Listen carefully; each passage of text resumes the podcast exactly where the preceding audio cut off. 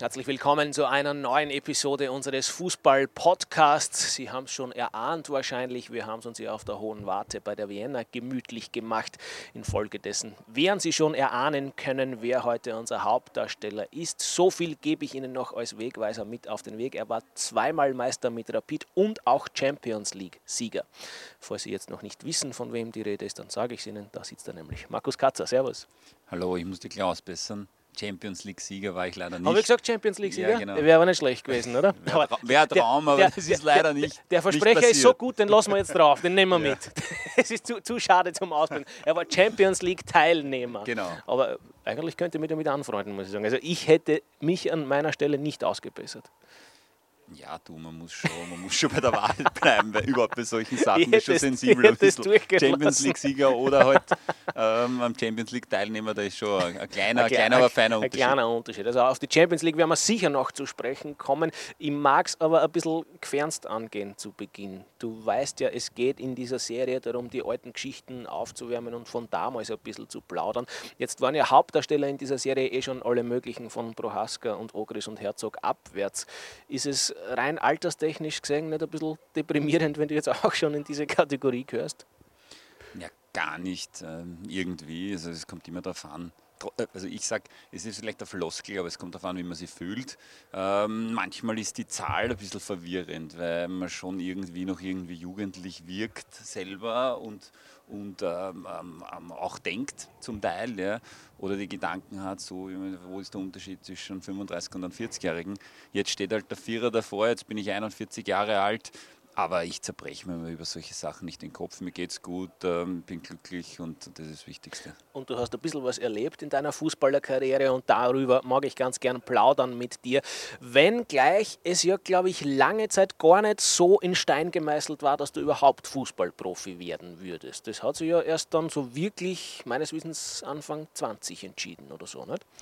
Ja, es hat alles ein bisschen gedauert. Meine Geschichte ist schon ein bisschen speziell, weil ähm, ja, ich bin mit, mit zwölf Jahren zu Admira gekommen, habe vorher bei einem kleinen Verein gespielt, begonnen mit sieben Jahren bei ASK Erla begonnen. Ähm, dann bin ich mit zwölf zu Admira gegangen, habe dort durchwachsene Zeiten erlebt, habe zum Teil in der U15 dann gar nicht gespielt, in der U18 gar nicht gespielt. Da hat es zwei Mannschaften damals ähm, noch gegeben, die einen, die in der Wiener Verbandsliga gespielt haben und die anderen halt BNZ österreichweit und ich war in der Mannschaft, die im, im Wiener, in der Wiener Verbandsliga gespielt hat, eigentlich bei die, die mit denen dann gar nicht mehr gerechnet äh, wurde.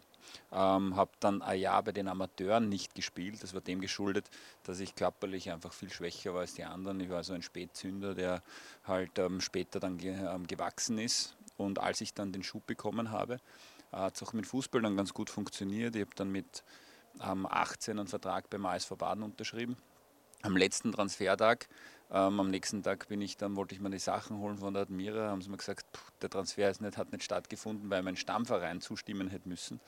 Und das haben sie nicht getan, somit habe ich halt bei der Admira bleiben müssen. Also es waren schon einige Dinge ähm, sind passiert, die dann schon auch mit, mit Zufall oder Schicksal, wie man es auch immer formulieren will, ähm, dazu geführt haben, dass ich dann Profi geworden bin. Was wäre denn Plan B gewesen, wenn es mit der Profikarriere nichts geworden wäre? Also wenn ich ganz ehrlich bin, habe ich damals keinen Plan B gehabt. Ja, ich meine, was macht man mit äh, 16, 17, 18, wenn es im Fußball nicht so rennt? Also ich, eins, eins war für mich klar, dass für mich die, der Fußballprofi immer weiter, der, der ist immer weiter weggerückt, ja, weil es immer un, un, unrealistischer war und immer unwahrscheinlicher, wenn man dann solche Situationen hat, dass man bei den Amateuren in der zweiten Landesliga damals ähm, ein Jahr nur auf der Tribüne sitzt und nicht einmal auf der Bank ist, ja, dann, dann kann man nicht damit rechnen, dass man Fußballprofi wird. Ich habe damals die Handelsschule gemacht, hab, bin dann in den Aufbaulehrgang gegangen für die Handelsakademie. Mein Plan wäre gewesen, ähm, dass ich dann ähm, ein, ein Studieren, Studieren anfange. In welche Richtung kann ich jetzt gar nicht sagen, ja, welche Gedanken ich da gehabt habe, aber das wäre so dann der, der Plan B gewesen. Ja. Als Anwalt hätte mir die gut vorstellen können. Keine Ahnung, ist mir jetzt gerade so eingefallen. Kannst du mitleben? Anwalt nicht wirklich, die streiten mir zu viel. ja, es kann sein, ja. Gut, also es ist dann doch die Fußballerkarriere geworden und da war so der erste große Meilenstein, wahrscheinlich dein Bundesliga-Debüt am, und jetzt hoffe ich, dass ich richtig recherchiert habe, 24.05.2001. Kann das sein? Stimmt, das war Spiel gegen Ried. Das war eigentlich ähm, vom Hans Krankel dann noch ein Zuckerl. Ich glaube, das war das letzte Spiel in der Meisterschaft und da haben viele junge Spieler der Admira, die schon ähm, im Kader auch waren bei der ersten, die Chance bekommen, ein Bundesligaspiel zu machen. Ich glaube, das ging sogar 0 zu 0 aus, wenn ich mich recht erinnere, also unentschieden gespielt. Ähm, ja, war natürlich ein, ein entscheidender Schritt, aber noch viel entscheidender war das zweite Bundesligaspiel. Ähm, das war dann in der neuen Saison, im ersten Spiel war auswärts gegen Bregenz, habe ich aufgewärmt, ähm, ich habe das Niveau gesehen, habe die Geschwindigkeit gesehen, habe die Härte gesehen und habe mir gedacht, bumm, kann ich das überhaupt? Und dann bin ich zum Entschluss gekommen, ich kann das nicht. Ja?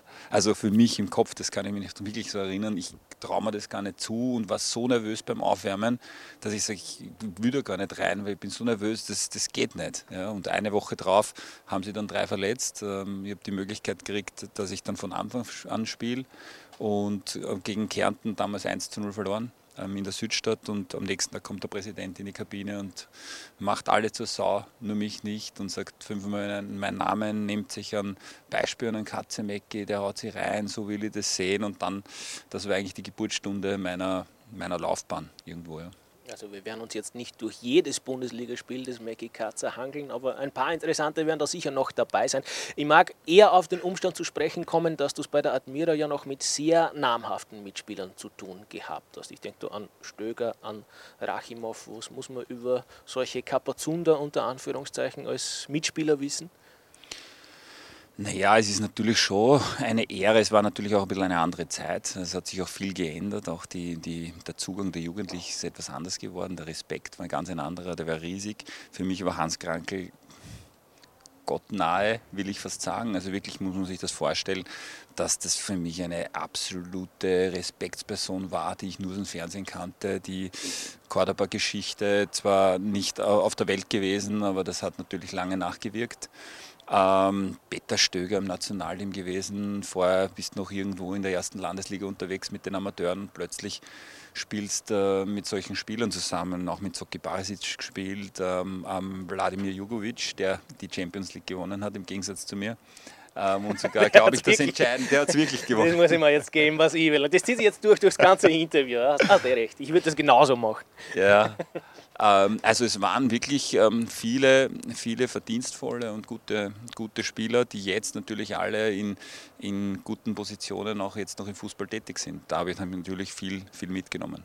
Apropos Hans Krankel, du bist vielleicht ein bisschen aufgrund deiner privaten Vergangenheit ein bisschen befangen, was ihn angeht, beziehungsweise die Beschreibung von Hans Krankel. Was muss man trotzdem über den Trainertypen Hans Krankel wissen? Du hast ihn ja später auch als Teamchef genossen sehr impulsiv. Ähm, in Wahrheit äh, muss man sagen, wenn man seine Interviews kennt und auch Interviews kennt nach Spielen, die vielleicht nicht so gut gelaufen sind, ähm, so ist er auch. Er ist sehr, sehr authentisch, auch im, auch im Fernsehen. Somit braucht man ihn gar nicht großartig beschreiben, weil die meisten Leute ihn auch richtig wahrnehmen, wenn sie oft seine Interviews ansehen nach Spielen, die vielleicht nicht so gut gelaufen sind. Alles klar, dann machen wir mal einen Haken unter das Kapitel Admira, denn jetzt beginnt die Karriere des Mackie Katzer chronologisch gesehen richtig Fahrt aufzunehmen mit dem Wechsel zu Rapid, der warum eigentlich und in welcher Form vonstatten gegangen ist. Ja, es war eigentlich auch ein bisschen eine Zufallsgeschichte, weil ich habe in, äh, in meinem Vertrag damals eine Option gehabt. Ähm, die habe ich und mein Management damals angefochten ähm, bin dann frei gewesen, sonst wäre ich nie zu Rapid gekommen, weil sie keine Ablöse gezahlt hätten.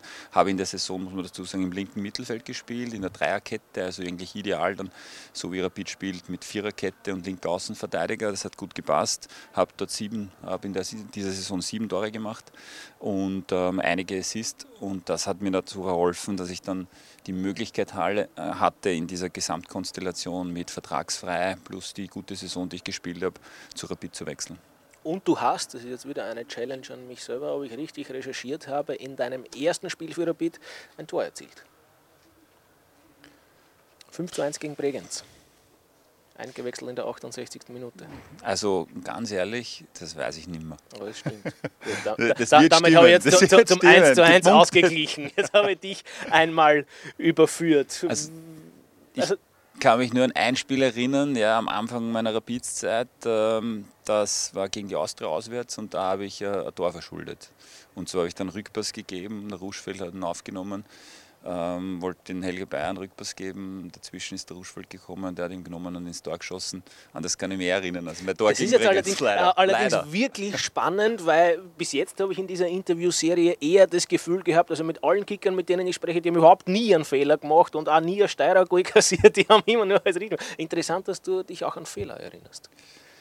Ja, ich glaube, man kommt darauf an, welcher Fehler. Das war schon, das war schon mit sehr viel Emotion verbunden. Das war das erste Derby auswärts ähm, gegen die Austria.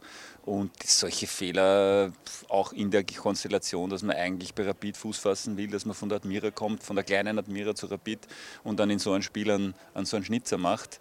Ähm, ja, das bleibt halt schon noch in Erinnerung. Aber gut ist es, dass ich äh, im Schnitt jetzt weniger Fehler gemacht habe als gute Dinge und deswegen erinnere ich mich auch an viel mehr positive Sachen. Ja, alles klar. Und eine solche positive Sache, die mag ich jetzt aufgreifen. Und da gibt es wahrscheinlich drumherum so viele Geschichten zu erzählen, dass ich mich jetzt eigentlich zurücklehnen könnte und den Mackie einfach, weiß ich nicht, 25 Minuten plaudern lassen könnte. Es geht um das Wunder von Kasan 2004. Ich glaube, Hinspiel 0 zu 2 Niederlage zu Hause und dann auswärts wissen wir. Du hast das 2 zu 0 von Kinzel vorbereitet. Und dann wissen wir eh, das Wunder in Form eines 3 zu 0 Siegs, aber das eigentliche Spannende an der Geschichte hat sich erst nach Schlusspfiff ereignet, oder? Ja, also es war insgesamt einer der Spiele, die viele, also irgendwie ist das ein bisschen in Vergessenheit geraten. Wir fragen immer, okay, was war das größte Highlight? War es Hamburg ähm, zu Hause, das 3 zu 0 und, oder Aston Villa, die Spiele? Und ich sage immer, man muss, wenn man, wenn man von Highlight spricht, dann darf man das, das Spiel gegen oder das, äh, die zwei Spiele gegen, gegen Rubin Kassan nicht vergessen. Das war im Gesamten eine, eine, muss den Zuschauern das auch mal sagen, eigentlich eine unglaubliche Geschichte. Wir haben 2 zu 0 daheim verloren. Da habe ich übrigens nicht gespielt. Ähm, habe ich nicht gespielt, war ich Ersatz. Dann war in der Zwischenzeit ein Länderspiel das 100 Jahre ÖFB-Spiel gegen ähm, Deutschland. Ich war Ersatz, ähm, beim Aufwärmen hat sich der ähm, Bogadetz Emanuel die Schulter ausgekegelt. Dann ist der Co-Trainer zu mir gelaufen, ja, du musst spielen, 10 Minuten vor Anpfiff. Hab dieses Spiel gespielt und wenn man im Nationalteam spielt, spielst du im Normalfall bei, der, bei, bei deinem Verein auch. Ja. Und ähm, nach dem Spiel haben wir dann noch ein Heimspiel gehabt, glaube ich, gegen Kärnten. Und dann dieses Europacup-Auswärtsspiel. Wir sind dort wirklich hingefahren auf Low Budget. Also der Verein hat gedacht, okay, die Partie ist verloren. Ähm, wir steigen da nicht auf. Wir haben auf einem Schiff geschlafen, wo ich äh, zusammengekrümmt schlafen musste. Ich wollte das Fenster aufmachen, das war so eine Luke, die war, war ein Beton drauf. Ja, weil, ich habe noch nicht ganz verstanden, warum am Schiff eigentlich? Was war mit dem Hotel? Ähm, ich glaube, also damals war, war Kasan schon eine Stadt, die jetzt, äh, glaube ich, eher ähm, ärmlich, ärmlich war. Ja, also das war dann im Aufbau. Wir haben ja nachher noch nochmal gegen Kasan gespielt und da haben sich innerhalb weniger Jahre eigentlich relativ viel getan. Ja.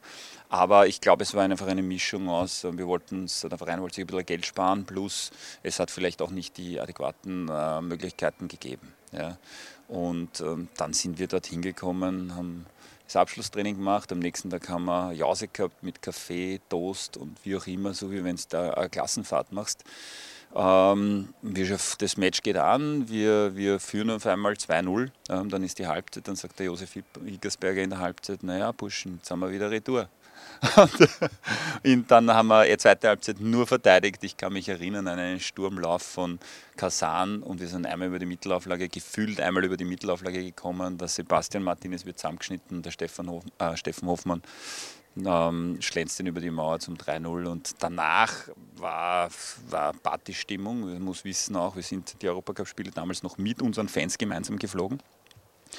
Und am Flughafen ist es dann eskaliert, ja, muss man schon sagen. Also da sind dann Dinge passiert, die jetzt nichts für die Öffentlichkeit sind. Aber jetzt ist es eh schon verjährt, jetzt kannst du es ruhig erzählen. Ja, es war, es war dann so, dass der ein oder andere Spieler auch durstig war und mit den Fans gemeinsam dann... Darfst du ruhig Namen nennen? Nein, das, das, das, das kann ich nicht machen, das kann ich nicht machen. Aber, aber ähm, ja, es war sehr, sehr lustig und es hat auch dazu gepasst und es war auch niemand dann böse, sondern es war einfach die ähm, ähm, ja, die Freude nach dem 3-0 einfach so groß.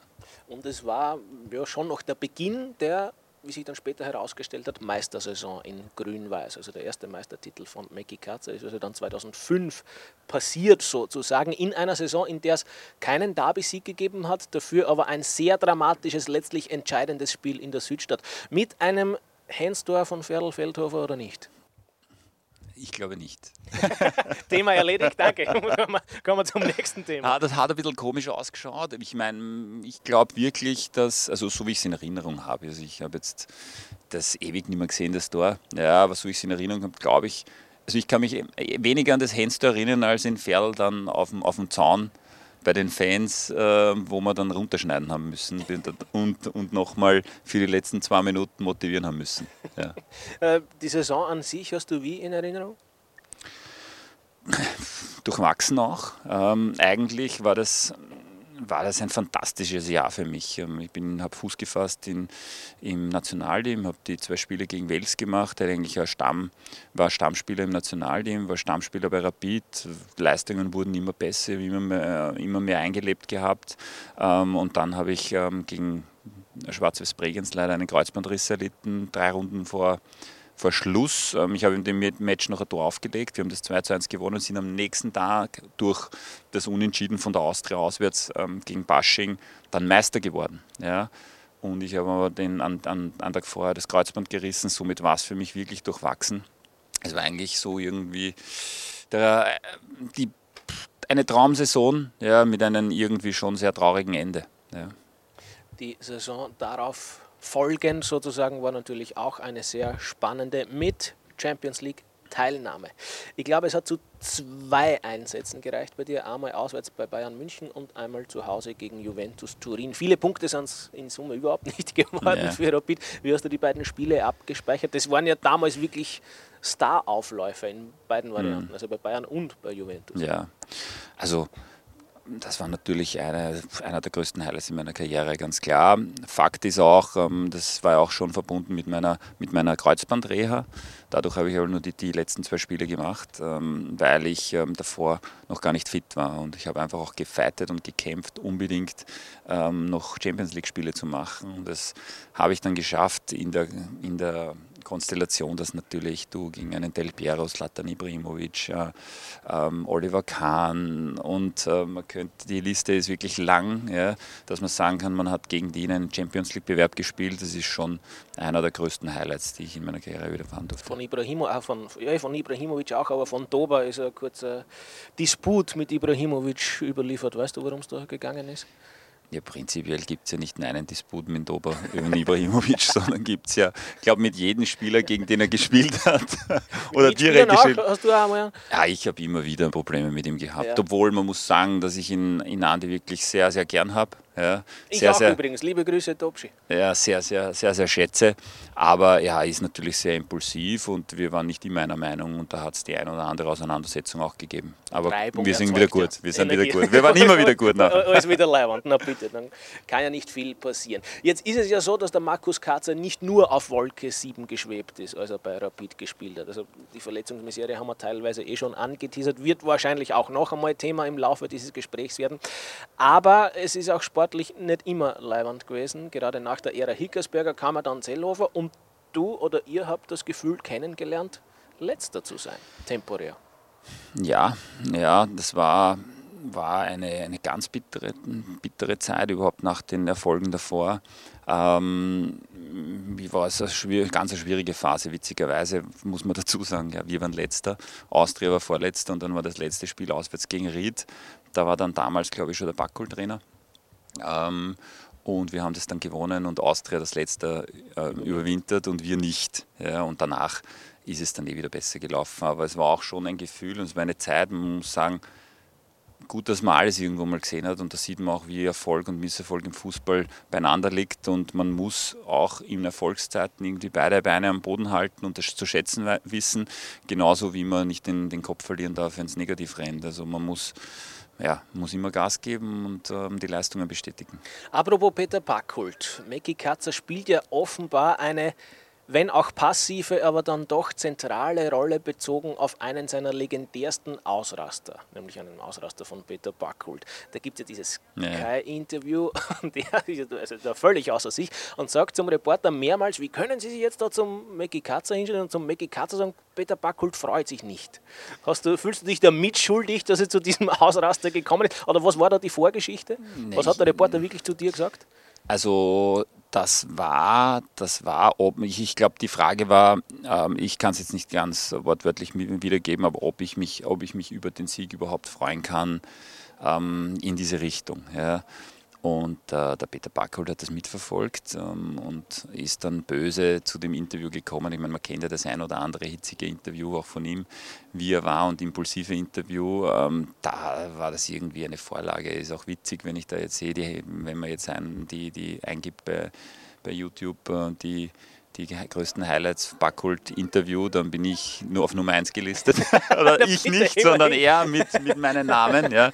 Ist ganz witzig. Also dein ja. Name hat ihm zu, Ruhm, zu YouTube-Ruhm verholfen. Sozusagen. Ja, ich weiß nicht, aber, aber ja, das Interview an sich war ganz witzig, aber ich glaube, das war schon immer wieder auch Vorgeschichten mit den, mit den Journalisten an sich. Da weiß man eh, welchen Zugang er dann damals hatte, auch zu den Journalisten. Und das hat ihm, glaube ich, auch ganz gut gefallen, dass er da immer wieder aufreibend den Journalisten gegenüber war. Sind von dir auch irgendwelche Wickel mit Journalisten überliefert? Gar nicht, gar nicht, weil ich einfach ähm, einen ganz eigenen Zugang in meiner Laufbahn zu Journalisten geschaffen habe. Ähm, von das sind alle, wir sind alle Menschen, wir machen alle Fehler. Ich glaube, man sollte auch jeden irgendwo, ähm, ob es Journalist ist oder, oder Schiedsrichter, dementsprechend gegenüberstehen, dass, dass dass, dass jeder Fehler machen kann, dass jeder seine, seine Meinung hat. Ja. Ähm, Fakt ist, ähm, dass es immer auf einer persönlichen ähm, Ebene sein muss und auch auf einer sachlichen. Ja. Und solange das der Fall war, hatte ich nie Probleme mit Journalisten. Alles klar. Ein Wort vielleicht noch zu Peter Packhult.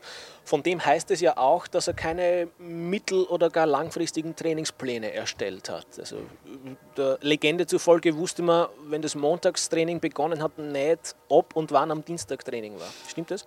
Das stimmt. Wir haben am Montagvormittag Training gehabt und das nicht gewusst, ob Nachmittag Training ist. Also nicht am Dienstag. so kurzfristig ist es angegangen. Er hat dann nachher nach dem Training gesagt, ja, morgen 10 Uhr oder das war einfach nur das nächste Training angekündigt, bis wir mit dem Mannschaftsrat dann zu ihm gegangen sind und gebeten haben, dass er das vielleicht ändert oder dass man Planungssicherheit hat, überhaupt die Spieler, die auch Familie hatten. Das war nicht so angenehm. Da hat er aber völlig drauf gepfiffen, also das war ihm völlig egal. Dann sind wir weitergegangen in die Geschäftsstelle und gesagt, wir brauchen einen Trainingsplan. Ja weil wir wollen halt zumindest die nächsten drei Tage planen können, weil du kannst da nicht einmal einen Zahnarzttermin ausmachen am Nachmittag, ja, weil du nicht weißt, ob du am Mittwoch am Nachmittag Training hast.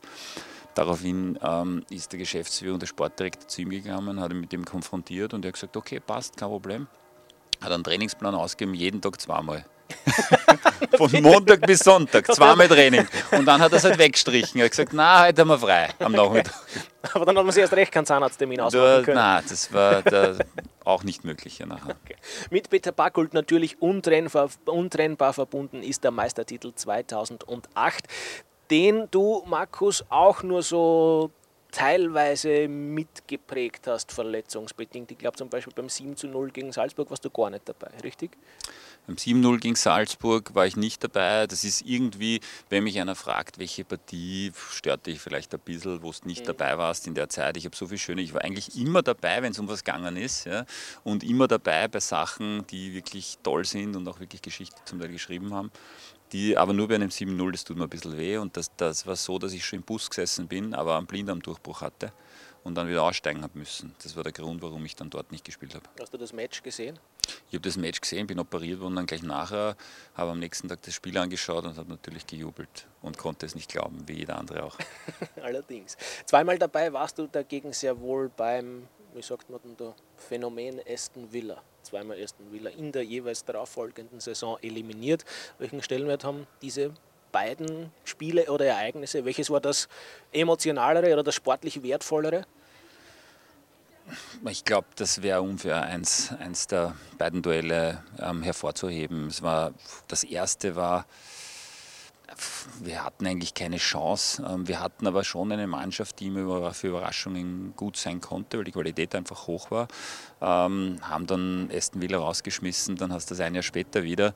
Und da war dann schon ein Gefühl da, na, wenn wir es jetzt noch einmal schlagen, ist es aber kein Zufall. Und das hat uns dann trotzdem, oder der, dieser Aspekt hat uns dann so motiviert, dass wir es dann wieder geschafft haben. Und dann haben wir sogar das zweite Spiel auf der Insel dann gewonnen.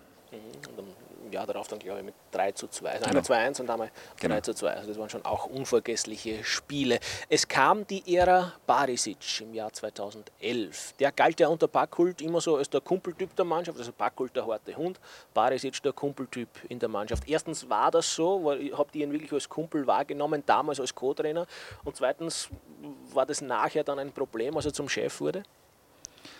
Nicht wirklich. Ähm, das war, das war also für mich ist der, der Zoran Barisic ein Mensch, der halt wirklich ähm, eine ganz hohe soziale Kompetenz hat. Das heißt, der hat dann wirklich einen Top-Zugang zu den Spielern gehabt und immer gewusst, okay, jetzt ist er Co-Trainer, dementsprechend hat er sich auch verhalten, muss sagen, auch sehr, sehr loyal Peter Backel gegenüber. Zumindest habe ich so als Spieler wahrgenommen. Ähm, und als er dann Cheftrainer war, hat ihn wirklich jeder respektiert, weil er halt einfach ähm, fachlich und auch menschlich in jeder wirklich hochgeschätzt hat. Und es gibt eh irgendwie kaum jemanden, der auch in der Schlangengrube Fußball sagt, mit Barisic kann ich nicht. Also irgendwie, der, der wirkt so, der, der kann irgendwie mit jedem, oder? Naja, ich, ich glaube einfach, dass das auch einer seiner größten Stärken ist, dass er einfach einen guten Zugang hat zu den Spielern, auch die Spieler, die vielleicht nicht so oft rankommen, beziehungsweise er auch schon da und dort auch ein Freund war der Rotation. Das heißt, er hat wirklich ähm, auch den, äh, allen Spielern Spielzeit gegeben und im Endeffekt ähm, ja, kannst du auch oft wenn man wirklich äh, bei der menschlichen Ebene bleibt, äh, nichts gegen einen Trainer sagen, auch wenn man vielleicht einmal nicht so oft gespielt hat. Mhm, also so viel zum Thema Soran Barisic. Dann kehren wir wieder zurück zu Personalie Markus Katzer. Um die geht es ja. Und dieser Markus Katzer ist 2013 weg von Rapid und wieder zurück zu Admira gekehrt. Warum? Weil ich keinen Verein gefunden habe und die Admira mir als erster dann angerufen hat. Ja, ganz, Eigentlich, ganz pragmatisch. Man muss das so pragmatisch sagen, was aber, aber dann schon irgendwie klingt, als wäre das mein den Notlage geben und das war es gar nicht, sondern ich war richtig froh, als die Admira angerufen hat weil das halt auch irgendwo ein Teil Heimat war. Ich habe dort, ich war zwar extern, aber ich habe dort ähm, die Schule gemacht. Ich war, habe viele schöne, die Jugend dort eigentlich verbracht und somit habe ich ganz, ganz viele schöne Erinnerungen. Irgendwie schon auch ein, ein heimeliges Gefühl. Natürlich kennt man meinen Zugang auch zu Rapid und mein Naheverhältnis zu Rapid, das ist ganz klar. Aber ich habe mich riesig gefreut, dass ich dann zurückkehren durfte und da auch meine Karriere im Profibereich beendet hatte. Ich habe noch zwei Themenkomplexe oder Schlagwörter da auf meinem Schummelzettel stehen. Zum einen, das hast du eh schon vorhin angeteasert, das WM-Quali-Spiel mit der Nationalmannschaft in Wales. Von dem sagst du ja, glaube ich, das ist dein bestes oder leibendstes oder wie sagt man, werthaltigstes Länderspiel war. Ja, es war ein, einer meiner besten Länderspiele. Ähm, es waren damals noch Spieler wie Ryan Giggs, ähm, ähm, Emil äh, nein, Emil Heskey hat gespielt bei Aston Villa, der war nicht bei, bei, bei Wales. Aber Ryan Giggs, ähm, ganz, ganz viele Premier League-Spieler, eigentlich waren alle Spieler, die tätig waren an, an dem Tag ähm, von Wales Premier League-Spieler. Wir haben dort ein sensationelles Spiel abgeliefert, haben 2 zu 0 gewonnen und haben dann das Rückspiel ein paar Tage später auch in Wien 1 zu 0 gewonnen. Das war im Nationalleben sicher einer meiner größten Highlights, natürlich auch mit der Teilnahme der Europameisterschaft, wo ich dabei sein durfte. Also spannende Geschichten auch beim Nationalteam. Und jetzt habe ich da noch ein sehr spezielles Spiel draufstehen, auf das ich dich gerne ansprechen mag. Das war ein 7 zu 6 Derby-Sieg gegen die Austria. Wann und wo kann das gewesen sein? Stadthalle. Stadthallenturnier 2007. Die Stadthalle hatte damals noch schon einen Wert gehabt, muss man sagen.